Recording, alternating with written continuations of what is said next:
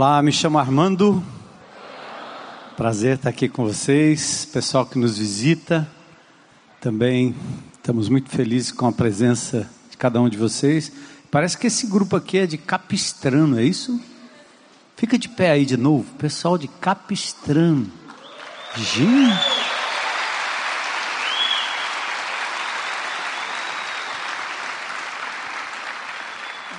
Me conta aí, que história é essa aí? Vocês, hein? Isso é uma história muito linda, né? Que começou com uma amizade com o irmão Bezerra. Né? A gente se conheceu no presídio, não que nós estávamos presos, mas que nós estávamos servindo. E daí então ele começou a nos ajudar com palavras e serviços, e o amor foi crescendo, crescendo em Cristo.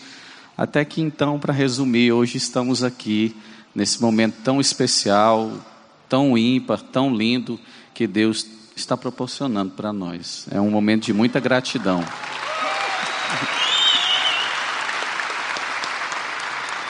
Pronto, leva o nosso carinho aqui em nome de Jesus, viu? A senhora está chorando, eu também vou chorar. Deus abençoe, valeu. Ah, uma semana complicadinha, né? Mas nós sempre encontramos abrigo e norte seguro na pessoa de Jesus, na Sua palavra.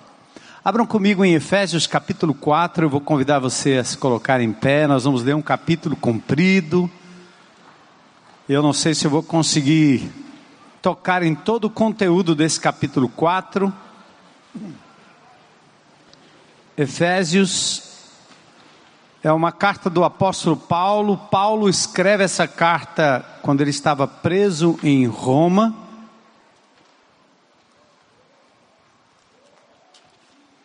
E ele escreve ali algumas das epístolas, algumas das suas cartas, dentre elas a carta aos Efésios. E por que essa carta? Porque nesse, nesse começo de ano, nós trabalhamos como igreja a nossa identidade. Essa música foi inspirada exatamente na palavra de Deus pregada e anunciada aqui no sábado da liderança. É uma palavra que ela tem se disseminado também nos grupos de relacionamento demonstrando qual é a nossa real identidade. Cristocêntrica, baseada na pessoa do Senhor Jesus Cristo. Missional, porque nós estamos aqui com um propósito, com uma missão, todos nós. E multiplicadora, porque assim como uma boa semente, ela caindo na terra, ela morre e aí sim ela dá frutos, né? E se não morrer, se não partir, fica lá a semente e não tem frutos, não frutifica. Quem está em Cristo Jesus não tem alternativa, né? Então é muito lindo ver como nós, como igreja, temos aprendido nesses dias a buscar a nossa identidade não naquilo que fazemos, nem naquilo que possuímos, que temos, mas naquilo que nós somos em Cristo Jesus. Essa coisa de você ouvir o que as pessoas pensam e acham de você, faz com que você viva algo que você, na verdade, nunca foi feito para viver.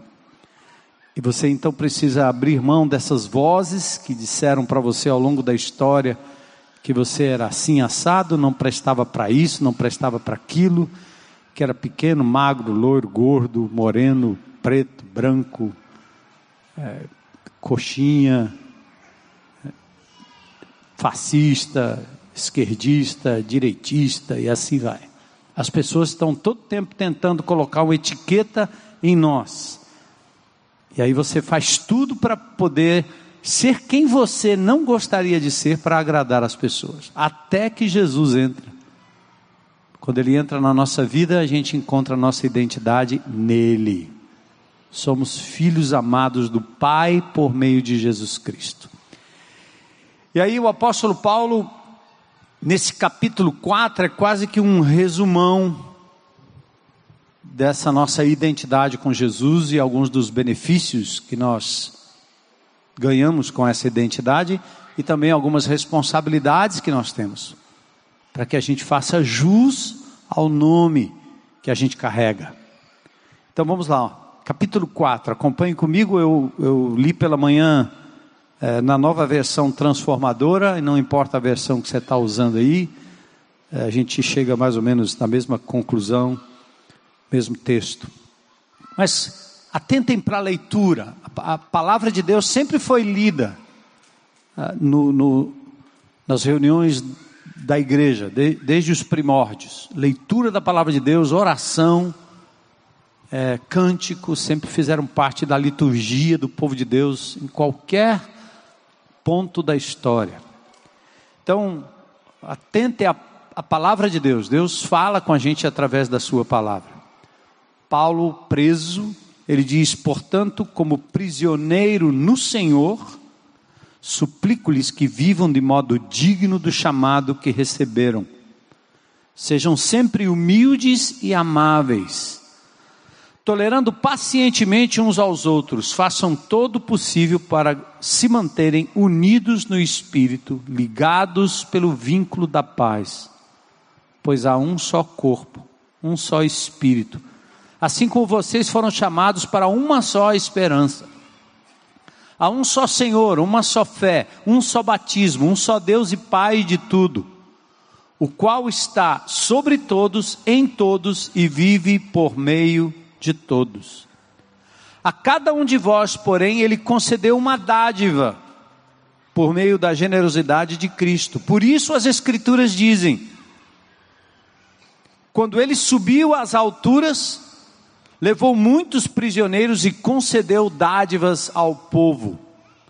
Notem que diz que ele subiu, por certo, isso significa que Cristo também desceu ao mundo inferior Aquele que desceu é o mesmo que subiu acima de todos os céus, a fim de encher ou dar sentido a todas as coisas. Ele designou alguns para apóstolos, outros para profetas, outros para evangelistas, outros para pastores e mestres. Eles são responsáveis por preparar o povo santo para realizar a sua obra e edificar o corpo de Cristo, até que todos alcancemos a unidade que a fé e o conhecimento do Filho de Deus produzem. E amadureçamos, chegando à completa medida da estatura de Cristo. Então, não seremos mais imaturos como crianças, nem levados de um lado para o outro, empurrados por qualquer vento de novos ensinamentos, e também não seremos influenciados quando nos tentarem enganar com mentiras astutas. Em vez disso, falaremos a verdade em amor, tornando-nos em todos os aspectos cada vez mais parecidos com Cristo, que é a cabeça. Ele faz que todo o corpo se encaixe perfeitamente e cada parte, ao cumprir sua função específica, ajuda as demais a crescer para que todo o corpo se desenvolva e seja saudável em amor. Assim, eu lhes digo, com a autoridade do Senhor, não vivam mais como gentios, levados por pensamentos vazios e inúteis. A mente deles está mergulhada na escuridão andam sem rumo, alienados da vida que Deus dá, pois são ignorantes e endureceram o coração para Ele, tornaram-se insensíveis, vivem em função dos prazeres sensuais e praticam avidamente toda sorte, toda espécie de impureza. Mas não foi, não foi isso que vocês aprenderam de Cristo, uma vez que ouviram falar de Jesus e foram ensinados sobre a verdade que vem dele. Livrem-se de sua antiga natureza e de seu velho modo de viver, corrompido pelos desejos impuros e pelo engano. Deixem que o Espírito renove seus pensamentos e atitudes e revistam-se de sua nova natureza criada para ser verdadeiramente justa e santa como Deus. Portanto, Abandone a mentira e digam a verdade ao seu próximo, pois somos todos parte do mesmo corpo. E não paguem ou não pequem, perdão, ao permitir que a ira os controle. Acalmem a ira antes que o sol se ponha, pois ela cria oportunidades para o diabo. Quem é ladrão, pare de roubar. Em vez disso, use as mãos para trabalhar com empenho e honestidade e, assim, ajudar generosamente os necessitados. Evitem o linguajar sujo, insultante, que todas as suas palavras sejam boas e úteis a fim de dar ânimo àqueles que as ouvirem. Não entristeçam o Espírito Santo de Deus, o selo que ele colocou sobre vocês para o dia em que nos resgatará como sua propriedade. Livrem-se de toda amargura, raiva, ira, das palavras ásperas e da calúnia e de todo tipo de maldade. Em vez disso, sejam bondosos e tenham compaixão uns dos outros, perdoando-se como Deus os perdoou em Cristo Jesus. Amém? Palavra de Deus, né?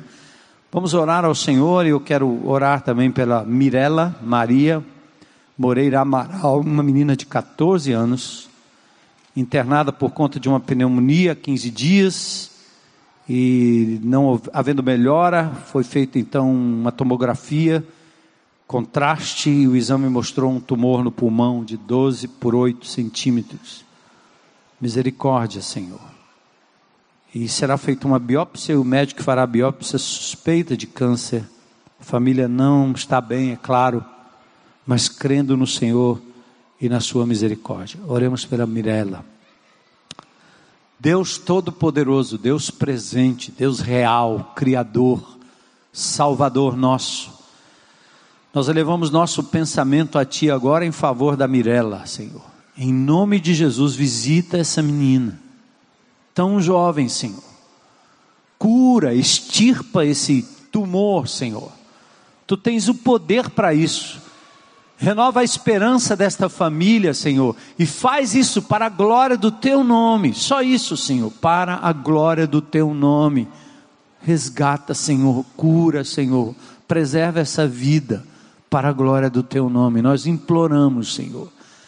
Oramos pelo nosso país, pelo nosso presidente Temer, oramos, Senhor, pelo Camilo Santana, oramos, Senhor, pelo Roberto Cláudio, nosso prefeito, Senhor. Oramos por todos os que governam esse país. Oramos pelo Senhor Luiz Inácio Lula da Silva, ora preso. Misericórdia da vida desse homem, como o Senhor teve misericórdia e tem de cada um de nós. Misericórdia desse nosso país, Senhor, que em todos os partidos todo o antro político está contaminado por uma coisa tão terrível, Senhor, que não apenas retira do povo aquilo que ao povo pertence, mas mata mais do que guerras. Hospitais sem insumos, ruas e vielas com esgoto a céu aberto. Crianças, Senhor, abandonadas e deixadas ao controle da violência, do tráfico, enfim, Senhor. Um país tão punjante, Senhor, tão cheio de riquezas, mas que ao mesmo tempo não consegue tornar isso em benefício para o seu próprio povo. E a nós, Senhor, que o Senhor continue nos usando para levar luz onde há trevas, para que possamos salgar a sociedade de forma que ela não apodreça ainda mais misericórdia de todos os encarcerados, e que a tua justiça prevaleça nesse país, Senhor. A tua justiça não tem cor partidária, a tua justiça é uma justiça correta, verdadeira, e nós aguardamos por ela, Senhor. Então, dá-nos um coração de misericórdia, que o teu povo não assuma lados humanos, porque esta não é a nossa real identidade. Nosso país é outro. Nós somos cidadãos dos céus e queremos lutar sim pela verdade. Então usa-nos, Senhor, para a glória do teu nome. Põe misericórdia no nosso coração todo o tempo, pelos seres humanos. Sejam eles, Senhor, quem forem ou onde quer que estejam. Age hoje à noite, Senhor, e fala conosco, nós oramos em nome de Jesus. Amém. Podem sentar.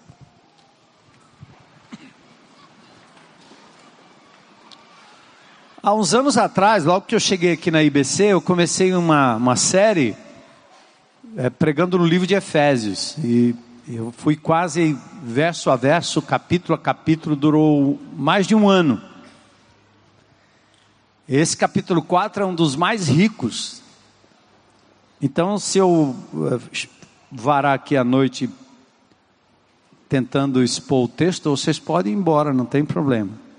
Certo? Brincadeira mas nós vamos tentar fazer um super resumo desse capítulo 4 que é tão poderoso, tão profundo, tão significativo para a nossa vida em Cristo, para a nossa identidade.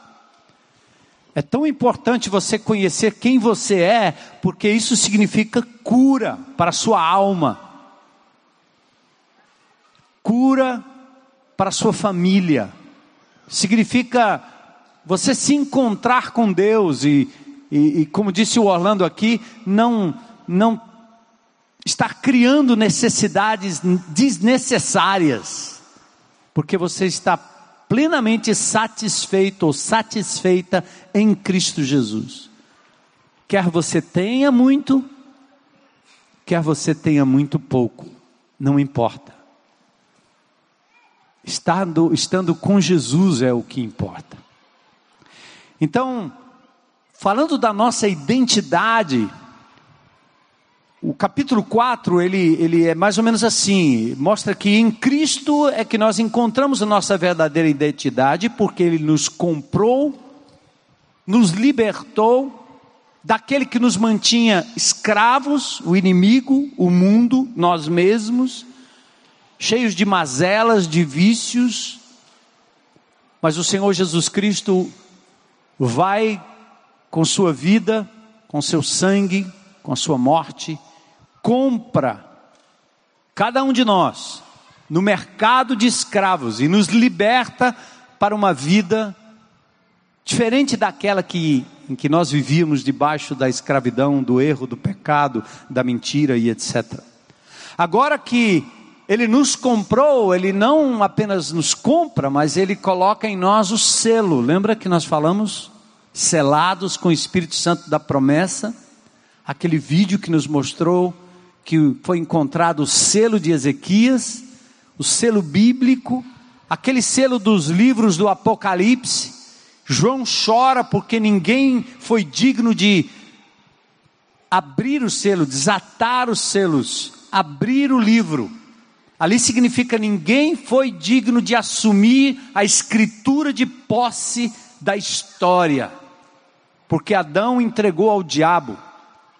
Tanto os homens quanto o diabo se perderam e eles usurparam o poder da natureza do homem, da família, dos relacionamentos, do trabalho, está tudo deturpado. E João, quando olha para a escritura de posse da terra, ele diz: Isso está perdido, foi invadido pelo inimigo, não tem ninguém achado digno. E tem um, um termo grego lindo, meklaine, não chore. O anjo olha para João chorando, como se olhasse para nós, para você, para mim, na hora de desespero, da perda, da dor, de não saber o que fazer, da falta de esperança, da falta de insumo, falta de comida, falta de dinheiro, e você começa a desesperar e chora no desespero de talvez não encontrar solução, como a gente olha para esse nosso país, onde, onde, quem, quem vai nos tirar desse lamaçal? Aí veio o choro de João, Apocalipse capítulo 5. E lá logo no início, nos primeiros versículos, se não me falha a memória, versículos 4 ou 5, o anjo diz a João: Não chore. Alguém foi achado digno. Dignidade significa que Jesus Cristo não tinha nenhuma mancha no seu caráter, ele tinha moral para assumir o controle não só de uma cidade, não só de um estado, não só de um país, mas do mundo, do universo. Eu estava esses dias meditando sobre essa polarização política no nosso país, onde as pessoas são capazes de defender alguém que, mesmo tendo roubado, fez o bem. A ideia é: se fez o bem, não tem problema. Eu até disse que me lembrei da minha falecida mãe, meu pai, em São Paulo, onde eu nasci, na Zona Norte. E ela dizia: Malu, eu vou votar no Maluf. Disse, mãe, só vai votar no. Vou. Por quê? Porque ele rouba, mas faz. E era verdade. Talvez ninguém fez mais por São Paulo, pela cidade, do que Paulo Maluf. E na cabeça do ser humano é assim, já que nós estamos sem moral mesmo, então, ladrão que rouba de ladrão tem mil anos de. É isso aí, pronto. Então vamos lá, tá tudo esculhambado, como diz o outro, bora lá. Ele rouba, mas faz. Assim era o Pablo Escobar o maior traficante da história do mundo, colombiano. Ganhou tanto dinheiro, se candidatou, foi eleito e fez em Medellín o Minha Casa Minha Vida. E tem pessoas simples e pobres lá de Medellín que ganhou daquele homem o que eles nunca ganharam do Estado. Sabe qual foi o resultado? Eles têm santinho, santinho do Pablo Escobar, o maior traficante da história. É assim o ser humano. Quando ele não conhece a alternativa da integridade, da santidade, da honestidade, ele se vende por qualquer coisa, não importa. E aqui eu não tenho nenhum julgamento para qualquer pessoa que acha que nesse auditório ou na internet que eu estou falando em prol de A ou em prol de B. Estou falando do nosso sistema político como um todo. Então, quando Jesus foi achado digno de abrir o selo, de tomar e assumir o controle da história, ele não tinha pecado em si mesmo. Portanto, não merecia morrer. Mas ele se entrega voluntariamente, ele serve, ele ama, um amor incondicional. Sofre tudo que sofreu, não por um crime que houvesse cometido, não por qualquer coisa, como fez Barrabás, mas o povo diz: solta Barrabás, crucifica esse aí. E assim é a história. E a palavra de Deus nos ensina que esse Jesus, que foi digno, ele comprou para si um povo. Eu e você fomos comprados no mercado de escravo das nossas mazelas, dos nossos vícios, das nossas loucuras, das nossas paranoias, dos nossos desejos mais escuros, mais escusos. Nós somos comprados por Jesus, liberto das garras daquilo que nos prendia. É como eu celebro o trabalho que é feito com pessoas das casas de recuperação, nos presídios, celebrando a restauração. Pessoas que estão sendo libertas e celebram dia após dia a libertação final, porque Jesus entrou e agora quem fumava não fuma mais, quem rouba não rouba mais, quem matava não precisa matar mais, porque não só ele, ele, ele vence aquilo que lhe vencia, mas ele passa agora a lutar pela vida, pelo trabalho, pela honestidade. Então é assim, esse capítulo 4 dá esse resumão da coerência. Quem nós somos em Cristo, agora vamos viver de forma coerente. Vocês terem uma ideia, o capítulo 1 de Efésios começa com os fundamentos da nossa identidade. Ele diz que em Cristo nós fomos abençoados por Deus num ato celestial. Todas as bênçãos espirituais, capítulo 1, verso 3.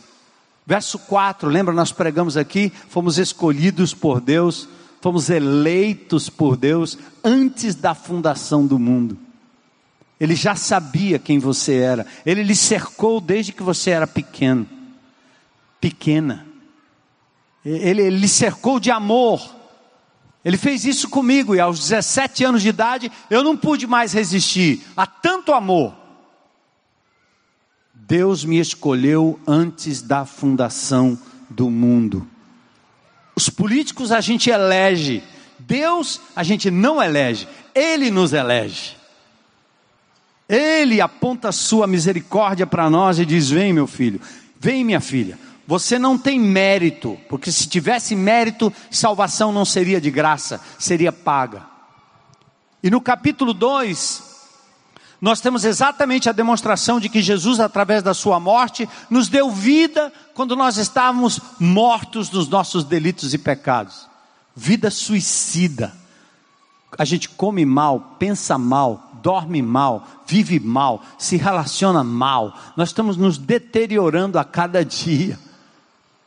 É, é, ele nos resgatou da morte para a vida, porque é uma vida de morte lenta, de suicídio lento, e agora em Cristo Jesus, a reversão. A natureza aplaude quando alguém é resgatado das trevas. Paulo fala sobre isso em Romanos capítulo 8. No capítulo 3 de Efésios, nós temos um mistério revelado. Qual é o mistério? Jesus, Cristo em nós. E no capítulo 3, verso 10, ele diz uma coisa linda. Ele diz: a igreja é a, a única instituição que congrega pessoas tão diferentes, e essa liga, ela é um testemunho para principados e potestades nas regiões celestiais, os demônios, os seres angelicais, essa loucura que domina o mundo, essa, essa casta demoníaca do mal, ela olha para a igreja e diz: não é possível. Em todo canto a gente consegue dividir, aqui não. Porque o Senhor consegue trazer gente de toda tribo, língua, povo, raça, nação, preto, branco, pequeno, loiro, magro, gordo, não importa. Simples, intelectual, não importa. Analfabeto, doutor, junta tudo num corpo só e aí vem o capítulo 4. Lindo esse capítulo 4. Porque nesse capítulo 4, Paulo fala: vamos andar de forma coerente com a nossa nova identidade, com a nossa nova natureza. Dos versos 1 a 6, ele explica como seria esse andar. E aí depois ele expõe a motivação encontrada na graça que distribui dons e homens como dons, vocês vão ver comigo já já, do capítulo do versículo 7 até o verso 16. E a segunda metade do capítulo 4, Paulo exorta os efésios a um andar puro, coerente. Quando o homem diz assim, ele rouba, mas faz, Deus inverte. Ele faz, mas ele rouba. Não valeu nada. Dinheiro sujo dado como fruto da sujeira. Hein? Todas as benesses dadas pelo Estado paralelo, dado pelo Estado constituído, dá, mas rouba. Dá, mas faz mal. Então, o Senhor inverte essa lógica. Vamos ao capítulo 4, e eu vou caminhar com vocês, e a gente vai dar uma, uma, uma surfada aqui, né? Por cima das ondas, depois você mergulha lá em casa, tá bom?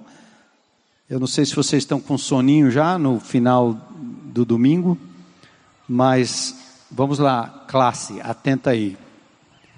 Como prisioneiro do Senhor, eu rogo que vocês vivam, andem de maneira digna da vocação, a identidade Rogo-vos, aqui o apóstolo Paulo está usando uma palavra forte. Eu encorajo vocês, eu aviso, é um apelo pessoal e caloroso. Ele ensinou, orou e agora ele dá uma veemente exortação, porque ele está preso por causa do Evangelho de Jesus.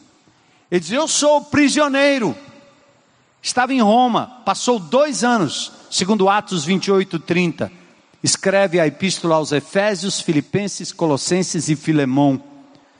Escreve como quem está disposto a dar a sua própria vida para que o Evangelho de Jesus seja conhecido. O cerne do apelo de Paulo é assim: andem. Aqui não é articula intelectualmente a fé, não, é vida, é, é evangelho encarnado, é evangelho que faz diferença nas pequenas coisas que entende que templo do Espírito é o corpo, que você precisa cuidar dele, cuidar das suas coisas, da sua casa, é tão espiritual quanto um culto dito de libertação. Não tem libertação maior do que ver uma pessoa cuidando da sua própria alimentação. Não tem libertação melhor do que uma pessoa cuidando da natureza. Não tem libertação maior do que uma pessoa cuidando dos seus relacionamentos, pai com filho, filho com pai. Não tem libertação maior do que um marido amando a sua esposa como Cristo amou a igreja e se dando e se entregando por ela. Não tem libertação maior. Curar o fígado, curar o câncer, isso é fácil para o Senhor. Milagre poderoso é mudar o caráter das pessoas, é voltar o coração dos pais aos filhos, dos filhos aos pais. Aí é milagre grande, aí é milagre maior. Então Paulo está dizendo: anda do modo digno, marcha em linha. Modo digno aqui é um apelo à honra, à nobreza do chamado. Olha quem você está representando aqui na terra, meu irmão. Pensa que você está levando o nome de Jesus. Não é o nome de um partido político, não é o nome de um time de futebol, não é o nome da sua família, não é o nome da sua classe, não é o nome da sua classe social, da sua classe empresarial, não importa o seu sindicato, você carrega o nome de Jesus, Rei dos Reis, Senhor dos Senhores. Então não vamos permitir que esse nome seja contradito, seja abusado, porque a minha vida é incoerente. Eu já disse isso aqui para vocês várias vezes. Toda vez que eu me aproximo de um político, a primeira coisa que ele diz, porque ele sabe que eu vou lá não para pedir coisa alguma, mas para exigir que eles sejam verdadeiros com a comunidade. Aliás, eu estava almoçando hoje com o Dudu e o Léo, eles não estão aqui, são aqueles dois menininhos que eram meninos jogados no meio do nada, do tráfico, no meio da rua. E aí ele tava, eu estava perguntando sobre a escola, e ele me contou, ah, eu estou estudando numa escola, e você? Ah, eu estou na outra escola. E aquela escola? Ela é bonita, ela é não sei o quê, e tarará. Poucos dias atrás, esses meninos que não tinham como ir de uma escola para outra, porque a série só vai até um determinado é, grau ali, ou determinada série nessa escola, quem passa teria que andar para uma escola longínqua, longe para completar as demais séries. E aí eu estou conversando com eles e perguntando, aí eu disse, e aí, como é que vocês fazem? Ah, agora tem ônibus. Mas está aí, eu vou elogiar o prefeito. Não é não? Parabéns. Você deu ônibus para as crianças, ao invés de jogá-las para o meio da rua para atravessar daqui a BR-116 ou coisa parecida. A quem honra, honra, sempre. Mas quando eu chego perto de um político, a primeira coisa que ele diz é assim: Pastor, você acha que, vocês acham que todo político é corrupto? Pois nós achamos que todo pastor é ladrão. Disse, sabe que você tem razão?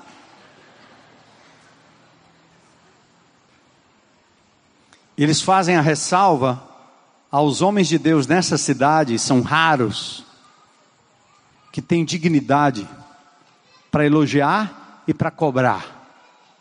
Igrejas que não fazem meia boca, que não pedem nada para o governo, que não fazem nada na surdina, que não paga propina para fiscal, que tem todos os alvarás pregados nas paredes, que não tem fiscal que entra aqui que não elogie o que essa igreja faz em termos da sua do seu estabelecimento. Por quê? Porque isso é digno. Hã? Se eu peço para ele um. Oh, me ajeita aí, porque você já viu quantos templos evangélicos são feitos sem estacionamento? Já viram quantos templos evangélicos invadem o recuo? Só tem um jeito de fazer um prédio com recuo bem pequenininho, pagando propina. E aí, quando você vai cobrar do governo, ele passa na tua cara. Ah, você está dizendo isso de mim, que eu sou corrupto? Aquela igreja lá fez isso, aquela igreja fez isso, aquela igreja fez isso, aquela igreja fez isso. O que Paulo está dizendo é: quando você negocia com a corrupção, no mínimo que seja, você está manchando o nome de Jesus. E não é isso que o Senhor merece, não é verdade? Vale a pena perder, vale a pena não ter, vale a pena recuar, vale a pena se contentar com o mínimo, vale a pena qualquer coisa para não manchar o nome do Senhor Jesus que se entregou por nós, por cada um de nós. Amém. Glória a Deus. E aí Paulo fala das atitudes, versículos 2 e 3, simples. Sejam humildes a palavra que os gregos não gostavam, porque humildade era só para escravo. E Paulo usou exatamente a palavra que os gregos detestavam naquela época. É, antigamente, a, a, hoje não, é funcionária do lar, né? Você tem uma funcionária, tem uns nomes aí diferentes. Antigamente era empregada doméstica. Ou então outra coisa que é um palavrão, né? Minha esposa, toda vez que vai fazer alguma coisa, vai comprar, a senhora trabalha onde? Ela disse, em casa. Só tem um home office. Disse, Não, eu sou do lar. Tem uma vassoura, algumas panelas. a dona Elô é uma figura. É, é, palavrão, não é não? Dizer que você é do lar, que você cuida de filho, cuida da casa, é um palavrão. Então a ideia aqui é escravo, seja humilde. Aqui a ideia é, mesmo que você seja desprezado pelos homens, você deve ter um espírito pronto para servir, contribuir como escravo, jamais almejar um posto e considerar os outros superiores a você mesmo. Esse é o caráter de Jesus. Filipenses 2, 1 a 4 diz que Jesus fez uma coisa linda. Ele era o rei dos reis, ele aliás, ele é o rei dos reis, senhor dos senhores, mas ele estava na sua glória. Ele, ele comanda todas as coisas pela palavra do seu poder. Mas a palavra de Deus diz que ele se esvaziou, Filipenses 2. Ele abriu mão da sua prerrogativa. E assim nós temos que fazer, isso é humildade. Mansidão. O que é mansidão? O cabra manso não é o camarada que é calmo. A gente acha que mansidão é calmo. Moisés era manso, matou um egípcio. Mas a palavra mansidão, biblicamente falando, tem a ver com a entrega dos direitos a Deus. Você luta pelos seus direitos? É legal, que bom, mas você só pode ir até um ponto. Tem uma hora que você tem que compreender que os seus direitos são os direitos de Deus. Deus vai cuidar da sua causa. Se lutar pelos seus direitos significa fazer o que é errado, se consumir com aquilo, cuidar das suas coisas como se elas fossem de verdade só suas. Não, eu sou administrador das coisas de Deus. É abrir mão do direito de, do direito de revide às vezes eu abro mão. Isso é andar de modo digno, ser manso, ser longânimo, macrotumia, tardio em se irar. Calma, conta até dez, calma, calma, conta até três, pelo menos três, três, um, dois, três. Longânimo é o indivíduo que tem um pavio longo. A bomba vai explodir. Você acende o pavio, mas até explodir, meu amigo, o pavio dá a volta no planeta. Então não explode, não. Isso aí é longanimidade, tá certo? Isso é um fruto do espírito. Eu sou do tipo, quando eu era menino, na Avenida Tiradentes, em São Paulo, eu tinha meu Fusca, meu Fuscão, todo preparado, carburação Weber dava quase 200 por hora aquele Fusca. Pense, um ronco maluco, doido. Um cara atrás de mim, no sinal, antes do sinal abrir, ele deu luz. Agora eu vou, vou tirar aqui a minha. Vou voltar lá para trás, certo? Olha do retrovisor, que esse desgraçado vai aonde? que não abriu essa porqueira desse negócio? Fácil. Engatei a ré, acelerei e bum!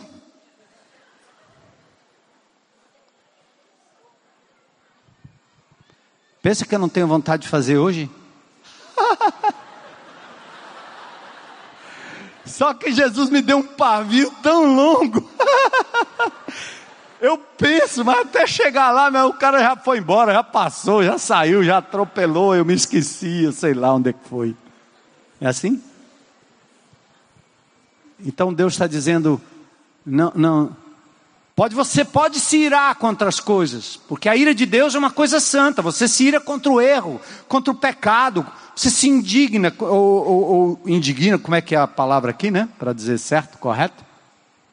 Você pode ficar indignado com alguma coisa, isso é normal. Só que ele diz: Seja longânimo, não exploda. Outra coisa, não deixe o sol se pôr sobre a sua ira. Não carregue isso para o dia seguinte. Vá tratar, converse com a pessoa, porque isso é o caráter de Deus. E nós temos dito a essa igreja que não existe nada mais pentecostal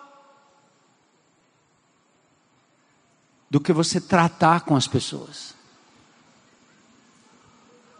Perdoar, confrontar em amor abrir mão do revide. Isso é pentecostal, porque é fruto do Espírito. Longanimidade é fruto do Espírito Santo.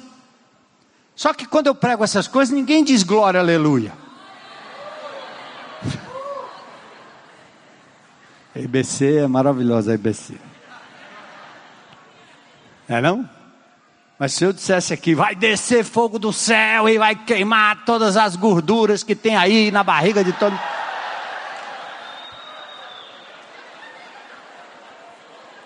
Eu acho que eu só falaria isso se fosse para punição. Senhor, pune essa gordura toda aí em mim primeiro. Mas quando você fala do maior dos milagres, que é mudar o caráter, esse é o maior dos milagres. Por isso, andar coerente com a nossa identidade significa permitir que o nosso caráter seja mudado diariamente suporta uns aos outros, aguente a ofensa, a limitação, absorva sem revidar, amolde-se às características dos outros. É como essa discussão sobre esquerda e direita, ridícula. Eu quero clamar em nome de Jesus que qualquer crente aqui de esquerda não ache que alguém que discorde da sua posição é de extrema direita. Parece que só existe Lula ou Bolsonaro. Se você não concorda com Lula, você é o quê? É da bala. Mata todo mundo, arrebenta, manda queimar todos os gays do planeta. Que burrice intelectual, que jogo besta, que jogo bobo, que jogo burro. Isso é um suicídio intelectual. Eu posso admirar quem você admira e posso discordar de aspectos da vida daquele homem, como certamente na outra ponta vamos ter coisas admiráveis e coisas que são absurdamente contrárias ao princípio bíblico. Mas você não pode me jogar de um lado para o outro. Por isso a Bíblia diz: eu tenho que suportar um ao outro, suportar o outro em amor. Aí ele diz: faça uma força para não fragmentar a unidade que o Espírito Santo estabeleceu. A unidade entre nós, irmãos em Cristo, que é a incógnita para o mundo, que o, o principados e potestades ficam sem entender o que acontece um, uma igreja dessa, como é que junta tanta gente assim, tão diferente, que nunca se conheceram e que são movidas por um amor tão profundo. Paulo diz: preso façam tudo para preservar a unidade. E aí no versículo, no capítulo 4 ainda, dos versículos 4 a 6, ele diz a razão da nossa unidade. Nós não somos uniformes, certo? Nós não vestimos nem azul, não vestimos nem verde e amarelo, nem vestimos vermelho, nós não somos de um clube, nós não temos a mesma, o mesmo uniforme, nada disso. O que é que nos une? De camisa diferente, de roupa diferente, de cabeça diferente. O que é que nos une? Aí ele diz aqui, ó. A palavra que mais aparece aqui nesse versículos, nos versículos 6 principalmente, a palavra um, sete vezes. A palavra todo, quatro vezes só no versículo 6. Um só corpo. Amém? Sabe o que significa? Todos nós somos partes de um só corpo. Você é o dedinho, eu sou a unha, o outro é o, o pezinho, outro é o. Certo? Tem membros que aparecem mais, outros que estão lá dentro trabalhando que nem doido, né? Os voluntários aí, o coração está lá batendo. Bu, bu, bu, o pastor é o lá de fora, todo mundo vê. É a cara da igreja, né? É fácil de apontar. Mas o corpo humano é assim. Os membros mais nobres estão escondidinhos, trabalhando nos bastidores. E Jesus está dizendo aqui que nós temos um, somos parte de um só corpo. Se você sofre, eu sofro. Se você chora, eu choro. Seu amor me contagia. É lindo, né, gente? Um só espírito que habita em nós, no corpo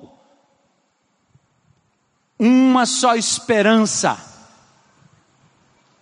um só Senhor, uma só fé, um só batismo, um só Deus e Pai de todos, ou Pai de todos vós, como algumas versões maçoréticas ou alguns uh, manuscritos acrescentam.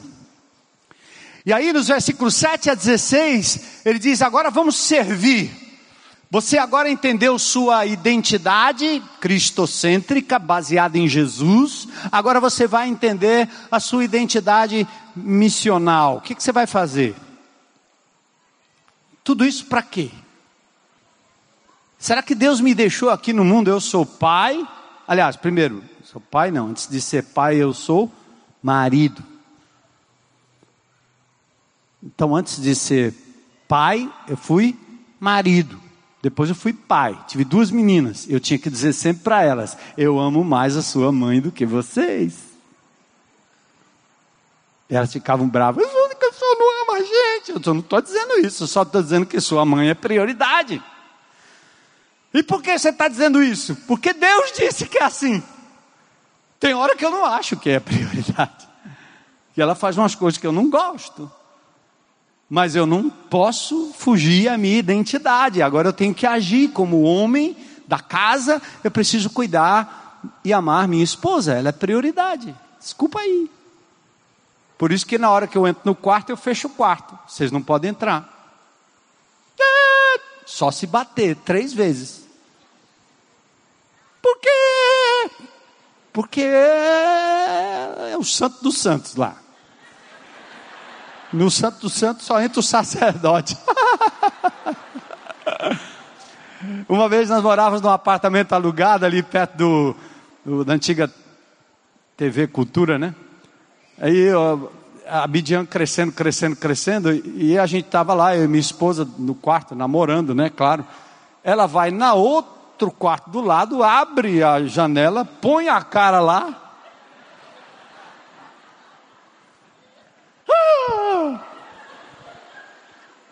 Como é que você se atreve a entrar no Santo dos Santos? Peraí, sou marido, sou pai, sou avô, sou pastor, tá certo? Mas Deus não me colocou. Eu, eu, eu, sou formado em eletrônica, eu já tive empresa lá 35 anos atrás, em São Paulo, chamava Hobbycar. Eu vendi a empresa para a Ford do Brasil, eles lançaram dois carros com o nome Hobby, com a minha marca, que era o Corcel Hobby, depois o Escort Hobby. Eu tinha uma empresa na Zona Norte de São Paulo, uma empresa muito bem sucedida, mas eu tinha um chamado, que Deus me deu um chamado, e de repente eu não resisti, vendi tudo. A Ford comprou a marca, e eu decidi me entregar a, a estudar a palavra de Deus e aguardar o tempo de Deus para me dedicar ao ministério pastoral. Mas com tudo isso que Deus me deu, eu, eu, não, eu não vim aqui para isso. Eu não estou aqui no mundo para isso. Eu não estou aqui para ser esposo, pai, nada disso. Isso é, é, o acessório. O principal é, como ontem eu li aqui no sábado da liderança, o Senhor Jesus Cristo, quando ele disse: é, mestre, vamos comprar comida. E lá em João 4, Jesus disse assim: Não, já tem a comida aqui. Aí ele disse: Onde que. Qual McDonald's que ele foi? Jesus disse: Não, vocês não estão entendendo. A minha comida consiste em fazer a vontade daquele que me enviou e realizar, terminar a sua obra. João 4,34. Entende? Gente, quando nós fomos resgatados, nós somos resgatados de tudo que nos prendia, da morte para a vida. Isso quer dizer, eu vivo para Cristo, eu não vivo para minha mulher. Eu não vivo para os meus filhos, eu não vivo para o meu cachorro, para o gato. Eu não vivo para meu minha profissão, já era, já foi. Mas eu vivo em função de uma missão que o Senhor me deu aqui na terra.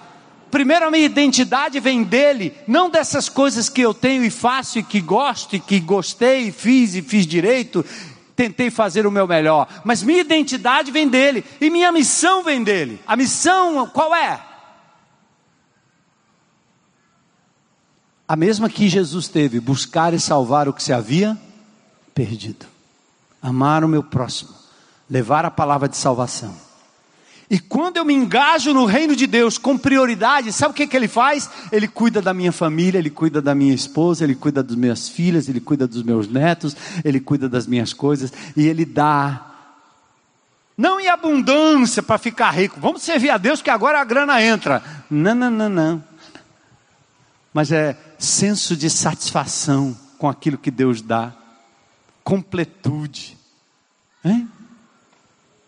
Tendo como se não tivesse. Não tendo, como se tivesse. Contentamento, porque Jesus é meu alvo, é uma só esperança. Um dia eu vou me encontrar com Ele, um dia eu vou reinar com Ele, um dia eu vou estar no novo céu, na nova terra, um novo corpo. Ah, nem vai ter casamento lá. É não? Uh, glória a Deus! Eu não sei se o glória a Deus foi porque não tem casamento lá. É complicado. Outro dia na praia, né, que eu nado lá de manhã, dois amigos chegaram para você, pastor, o senhor é pastor? É, senhor, abençoa esse rapaz aí. Disse, Por quê? Porque ele vai casar. Eu já disse para ele que casamento não presta. Diga para ele aí, pastor. Eu disse, rapaz, como assim? Eu sou casado há 40 anos. 40? Com a mesma mulher? Com a mesma mulher? Pronto, aí fiquei ali uns 10 minutos explicando para ele que casamento presta. Por que presta? Porque Jesus entrou na causa primeiro. Porque casamento não é o objetivo maior. Então o apóstolo Paulo está dizendo exatamente isso para você. Agora em Cristo você vai servir de forma coerente. Tem uma coisa linda que acontece aí. A cada um de vocês foi concedida uma graça. E tem duas coisas muito lindas aqui nesse texto. Atenta aí. Ele não apenas nos confere ou nos aufere, nos dá dons mas Ele também nos faz dons. Aí você vai entender já já. Tem duas coisas que o ser humano tem. Primeiro, talento, certo? Talento. Talento de cantar, tocar, ensinar. Talento. Naturalmente, você nasce com um talento. Todos nós temos um bem peculiar, talento peculiar. Quando o Espírito Santo usa o talento aquilo se torna um dom. Por exemplo, o cantor. Né? Nós, nós temos muito passarinho bom aqui, não tem? Passarinho. Passarinho e passarinhas, né? Esses cantores aqui que eu abraço eles todo domingo, porque eu admiro demais, né? Que talento, gente, que é isso aí? Cantar desse jeito, onde é isso aí que tem isso aí? No céu. Né? Mas os grandes cantores do nosso país têm o talento de cantar ele mobiliza multidões, ele emociona pessoas. O cara é tão bom que ele canta a música da rapariga e o indivíduo larga a mulher dele e vai com a rapariga. Ele tem tanto talento, ele canta tão bem que ele faz as pessoas tirarem a roupa e dançarem em cima da garrafa. Talento. Só que esse talento colocado nas mãos do inimigo de Deus, ele vem para matar, roubar e destruir. Ele mata, ele rouba a dignidade, ele mata a musicalidade, que o indivíduo agora fica ouvindo um tom só, um tuque, tuque, tuque, tuque, tuque, tuque, tuque, e chama de música. E é toda uma indecência que agora a cidade inteira canta. E depois acontecem estupros, estupros de vulneráveis, traições, pornografia, que o cara não consegue mais fazer sexo com a mulher do jeito normal, tem que ser uma coisa maluca. Zoofilia, onde o cara agora não dá com gente, tem que fazer com animal, e aí vai. E aí reclamam, qual o problema? Onde é que nós, de onde veio isso? Ora, nós estamos estimulando isso todo o tempo. Estes homens, quando eu encontro com eles em qualquer lugar, onde eu passo, onde eu vou, se estiver cantando um camarada desse lá, eu mando um bilhetinho dizendo para ele: você não, você talvez não tenha a dimensão de que esse talento que você tem, Deus deu. E porque Deus deu, você deveria usar esse talento para a glória de Deus. Considere isso.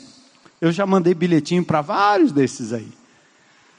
Então, o dom é quando Deus pega um talento seu e ele usa para a glória do nome dele, o Espírito Santo usa. Sabe qual é o resultado? Quando ele faz isso, o talento colocado nas mãos de Deus, se transformando em dom do Espírito, nós temos o que? Transformação de vidas, vida, alegria sem cachaça.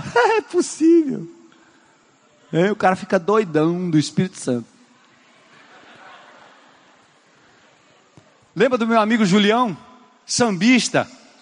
Ele tinha conjunto de samba comigo. Eu tocava cavaquinho.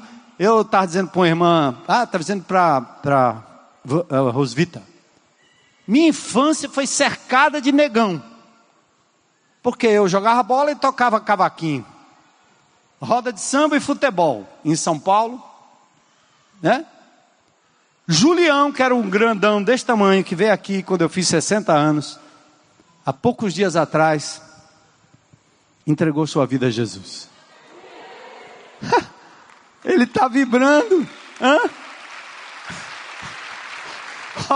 O negócio é tão violento que ele fica toda hora entrando lá no, no, no Face, sei lá onde é esse negócio aí que fala com a gente aí, como é que chama esse aí? FaceTime, né? Eu sei que ele entra lá, ei Armandão, eu vou ser missionário agora. Como assim, cara? Você acabou de se converter, quer ser missionário? O que é isso aí? Não, agora eu tenho que falar para os meus amigos. Aí o cara da banda da Kimbanda, ele era da, do Espiritismo, ele era de tudo quanto, é, tudo quanto é religião, ele experimentou. Só que agora ele teve um encontro real com Jesus. E ele quer, bem rapidinho agora, ele quer falar de Jesus para todo mundo. O talento que atrai, o seu talento o que você sabe fazer com as mãos, o que você sabe fazer com sua mente, sua cabeça. Não desperdice isso. E eu quero então tratar desses dois aspectos aqui para a gente entender qual a essência desse versículo. Olha comigo lá, bem claro. Quando ele subiu em triunfo às alturas, levou cativo o cativeiro e deu dons aos homens. O que é que significa? Ele desceu às regiões mais inferiores, à terra, ele veio à terra, ele, ele frequentou o mundo dos mortos, porque ele, entre sexta-feira e o domingo pela manhã, Jesus estava lá. Então ele desceu aos lugares mais profundos e ele cumpriu a escritura que está no Salmo de número 68. Cristo cumpriu a escritura no seguinte sentido. Aí são os dois aspectos. Um, ele dá dons, transformando o nosso talento em instrumentos de edificação, mas Ele também nos dá a humanidade, a cidade, a família, a sua classe. Ele dá você como um dom. E como é isso? No Salmo 68, ele repete essa mesma frase. E olha que lindo.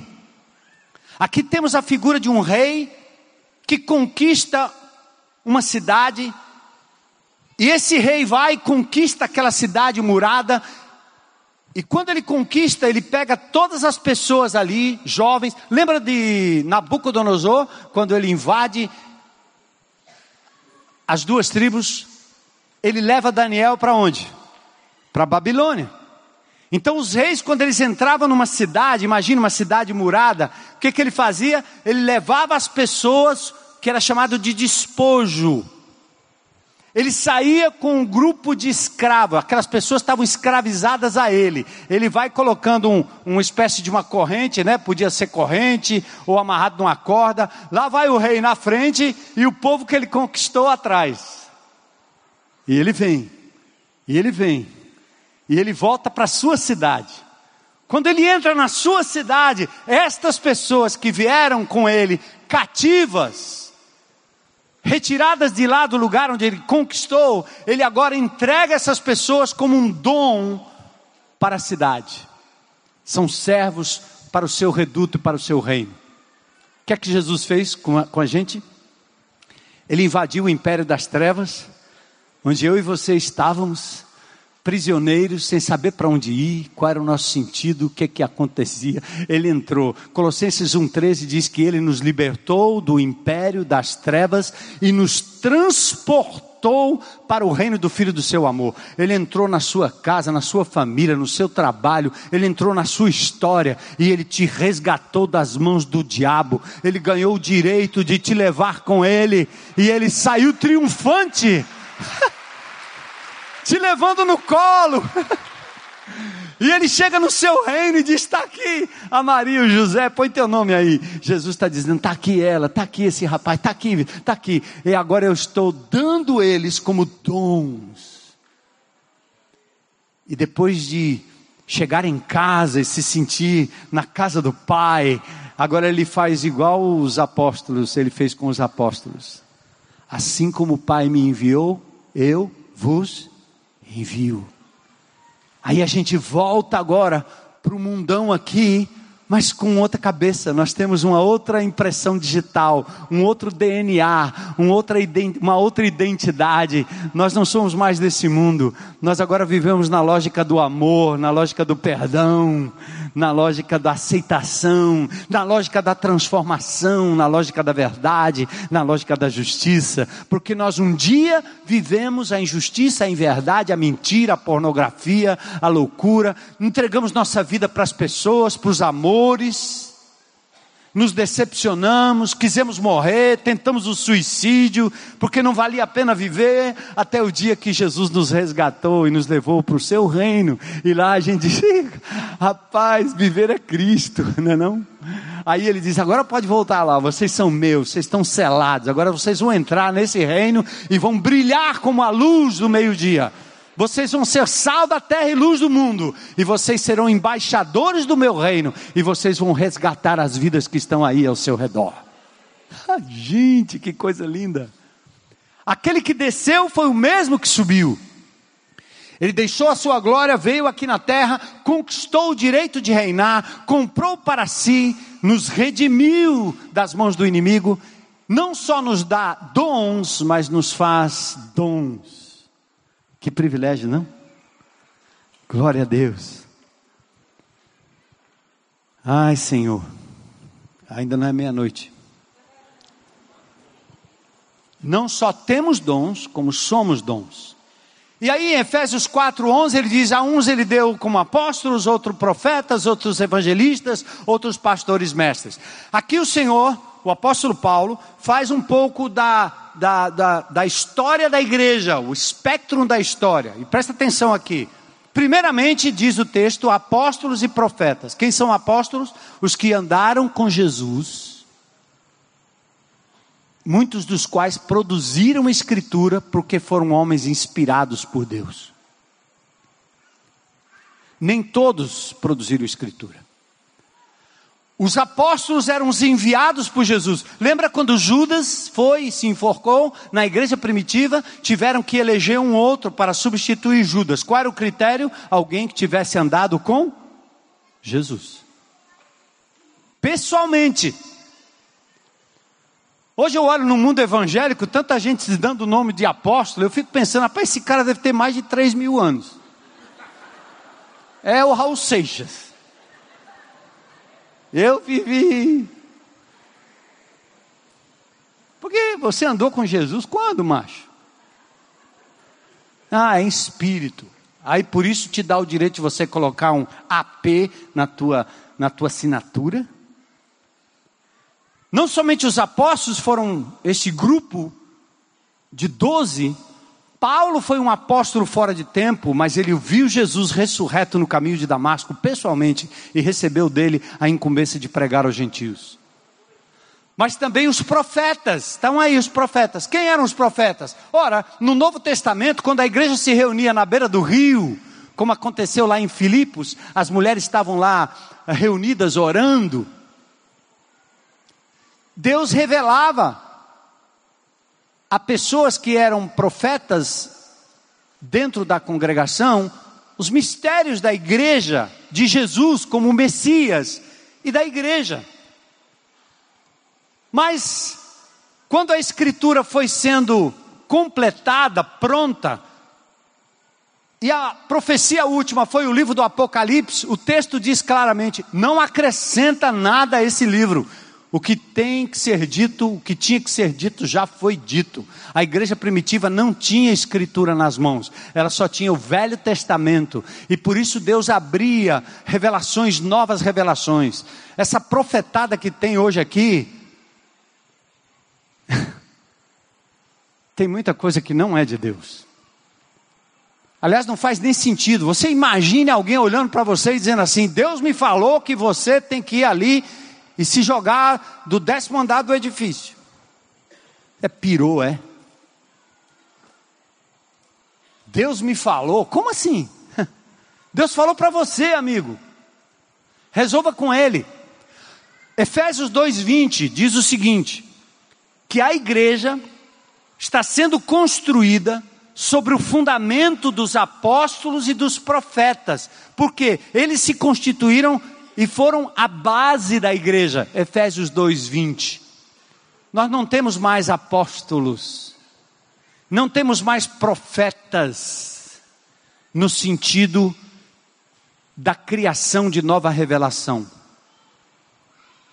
A profecia da Escritura está completa, completa, não tem mais, ninguém acrescenta mais eu, de quando em quando, recebo um irmão ou irmã que, com muito respeito, diz: Pastor, sonhei contigo, ou Deus me mostrou uma coisa que envolvia a igreja de Jesus e tal. Eu ouço com todo respeito. Porque Deus pode falar? Pode. Se Ele quiser, Ele fala, Ele. É, ele usa quem Ele quiser. As pedras podem clamar e falar e dar recado para você. Mas toda vez que eu ouço o recado de alguém dizendo que Deus falou, qual é o critério para saber se aquilo é verdade ou não? A Bíblia. Sabe qual é a frase? Está escrito. Está escrito. Vamos, repete aí, classe. Está escrito. Quando Jesus foi tentado pelo diabo no deserto, ao responder às insinuações diabólicas, o Senhor Jesus Cristo repete por três vezes: Está, o que, classe? Escrito. Está escrito. Apóstolos e profetas, o fundamento. Aí depois ele constrói em cima do fundamento através de evangelistas, pessoas que proclamam as boas novas, proclamadores de boas novas, não é um cargo na igreja, não é um título na igreja, e depois pastores. Pastor é para alimentar o rebanho, guiar o rebanho, cuidar do rebanho. Quando eu cheguei aqui em Fortaleza em 1983, jovenzinho, recém-chegado de fora do país, a teologia na cabeça, esta igreja, com 40 pessoas, ela impôs as mãos sobre a minha cabeça. E o que essa igreja disse para mim foi o seguinte: nós o constituímos como pastor da nossa comunidade e nos submetemos à sua autoridade pastoral. Naquele momento, aquela igreja, esta igreja, me fez um servo dela, só isso, não o dono. Então eu não sou pastor, eu estou pastor. É uma função. Pastor só é pastor quando ele tem um rebanho. E quando esse rebanho legitimamente impõe as mãos sobre ele e repassa a autoridade, dizendo: Nós nos submeteremos à sua direção. Mas não como quem segue um Deus, mas como quem segue um ser humano falível. Porque se ele andar fora da palavra de Deus, tchau. Se a sua vida não for coerente do ponto de vista da sua integridade ética e moral, ele não é mais digno de ocupar a posição pastoral. E ao longo desses anos, vocês, talvez eu devo ter feito, cometido esse lapso lá no início, mas vocês não vão me ver colocando PR como título no meu nome, em nenhum canto, em nenhum lugar. Porque eu não tenho título, eu tenho uma função, e minha função é servir o corpo de Cristo. Então, os evangelistas, os pastores, a liderança, os mestres que ensinam a palavra de Deus, eles não são os únicos, eles são aqueles que dão o direcionamento. A palavra pastor, bispo, presbítero é a mesma palavra, a designação do mesmo cargo, do mesmo título. O pastor é o que cuida do rebanho, é o que vai adiante do rebanho, é o que vela pelas ovelhas. O episcopos, bispo, é a visão grega daquele que tem a supervisão sobre o todo, que olha o todo, que enxerga o todo, que se responsabiliza pelo todo. E o presbítero é o ancião, na linguagem judaica, aquele que merece respeito pela sua maturidade, pela sua caminhada. Paulo está dizendo lá na prisão em Efésios: Eu constituí, o Senhor constituiu esses homens, mas qual é a função dele? Deles equipar os santos para que os santos façam a obra do ministério. Nós nos reunimos aqui para sermos motivados, mas o ministério começa daqui a pouco com vocês.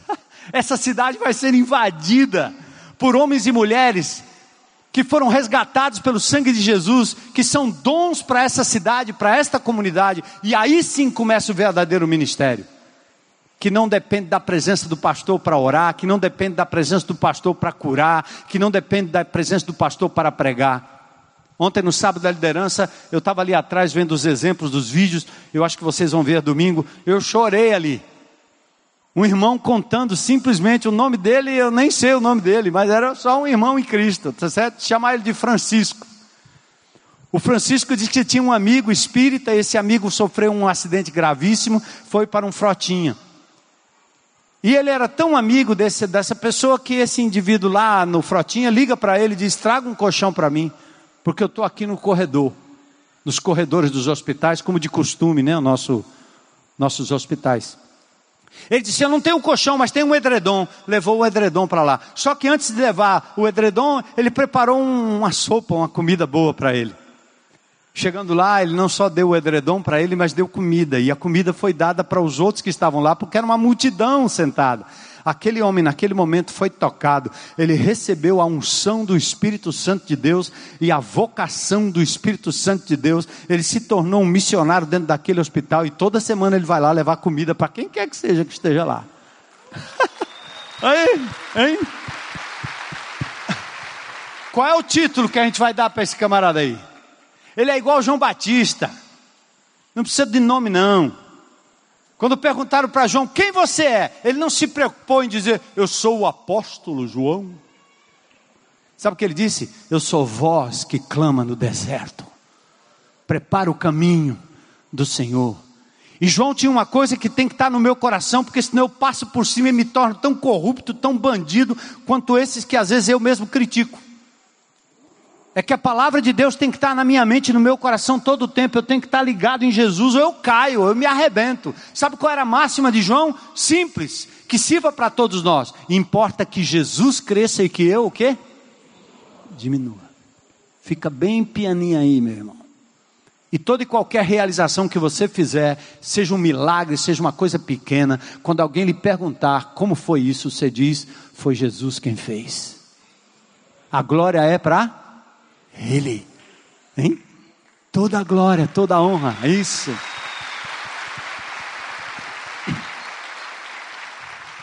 E aí nós fechamos aqui.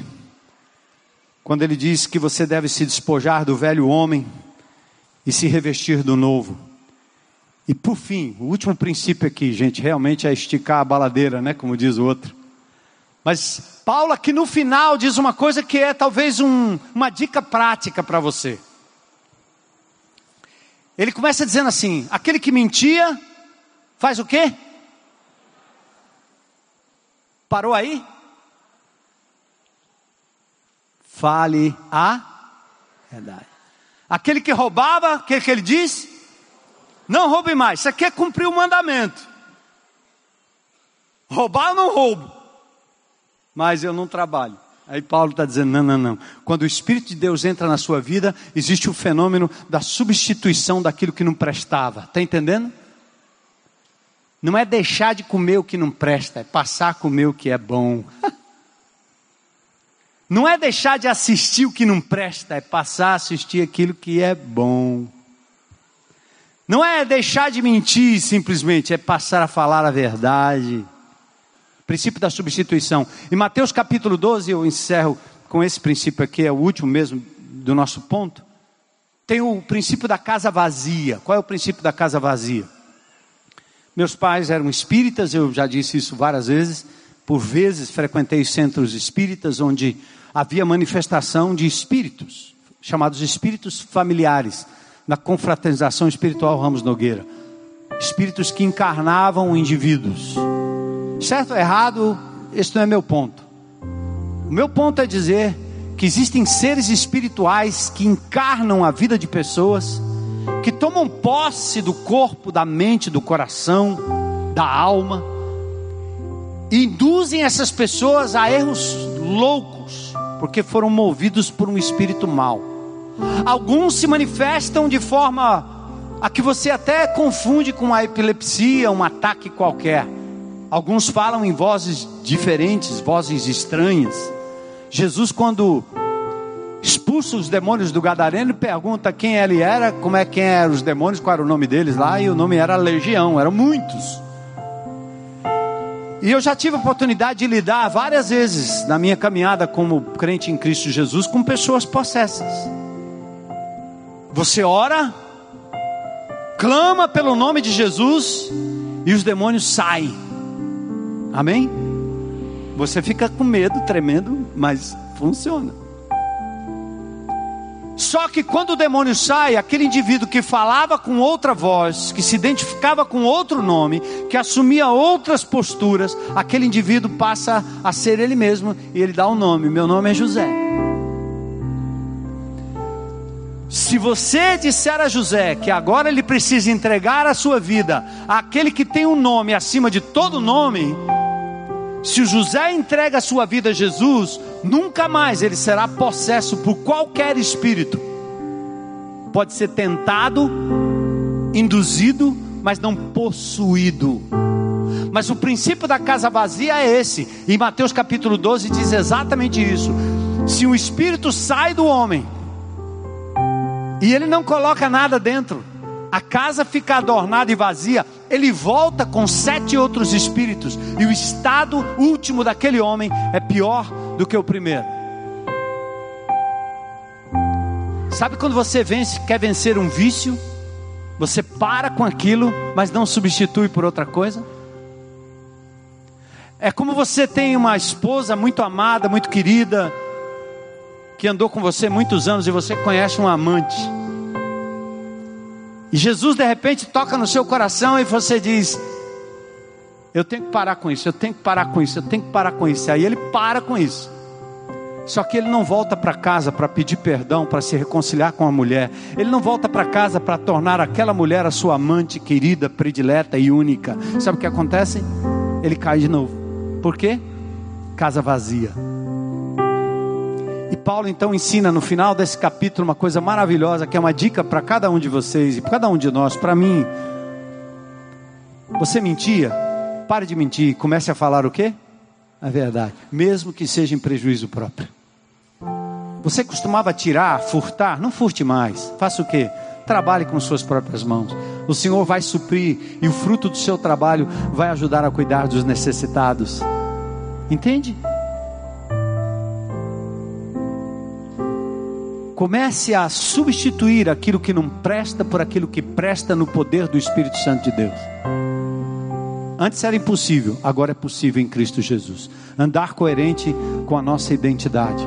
Sermos missionários né, do Senhor Jesus, com os dons e talentos que Ele nos deu e com o dom que nós somos para esta sociedade, para a glória de Deus. Só isso, não somos melhores que ninguém, somos porta-vozes de uma mensagem, vasos de barro, com um conteúdo poderoso para resgatar pessoas perdidas como eu e como muitos de vocês estavam também. Vamos orar? Senhor, nós nos rendemos a Ti e hoje à noite, de uma forma muito especial, tudo que foi ouvido aqui, Senhor, que o Teu povo possa responder, dizendo o que de fato eu devo fazer a respeito dessas coisas, ou de algo que o Senhor me falou. Louvado seja o Teu nome por isso.